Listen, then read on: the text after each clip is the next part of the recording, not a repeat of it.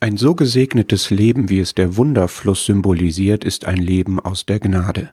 Gnade ist die Quelle des Lebens. Ewiges Leben ist eine Gnadengabe Gottes. Ewig ist nicht nur die Dauer, sondern die Fülle des Lebens, das Gott gibt. So steht Gnade am Anfang unseres Lebens und sie steht auch am Ende, wenn wir in die Fülle der ewigen Herrlichkeit eintreten. Brauchen wir dazwischen, während unseres Lebens keine Gnade mehr? Funktioniert unser Leben inzwischen nach einem anderen Prinzip? Jeden Tag sind wir von Gottes Gnade abhängig. Gnade ist immer unverdient. Es ist kein Gedanke an Gesetzeswerke, an Verdienst, an Erarbeiten, an Leistung.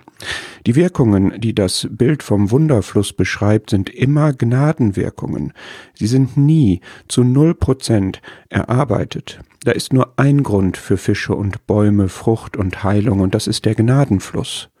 Die Überfülle der Gnade ermöglicht uns einmal, wenn wir im tausendjährigen Reich mit Christus herrschen, diesen Fluss mitzuerleben. Sie befähigt uns aber auch jetzt zu verantwortlichen, beherrschten Entscheidungen für die Gnade und gegen das Gesetz und gegen das Fleisch. Wenn man sich dieser Gnade verschließt, führt das zu einem fleischlichen, leistungsbestimmten, oftmals gesetzlichen persönlichen Leben und zu einem, ja, gnadenlosen, der Galaterbrief spricht von Beißen und Fressen, Leben untereinander.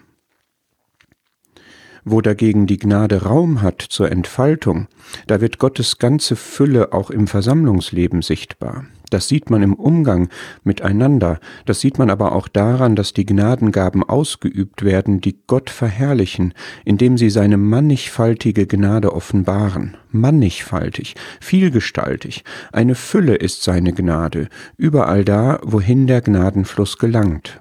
Lassen wir uns von seiner Gnade zur Fülle bringen.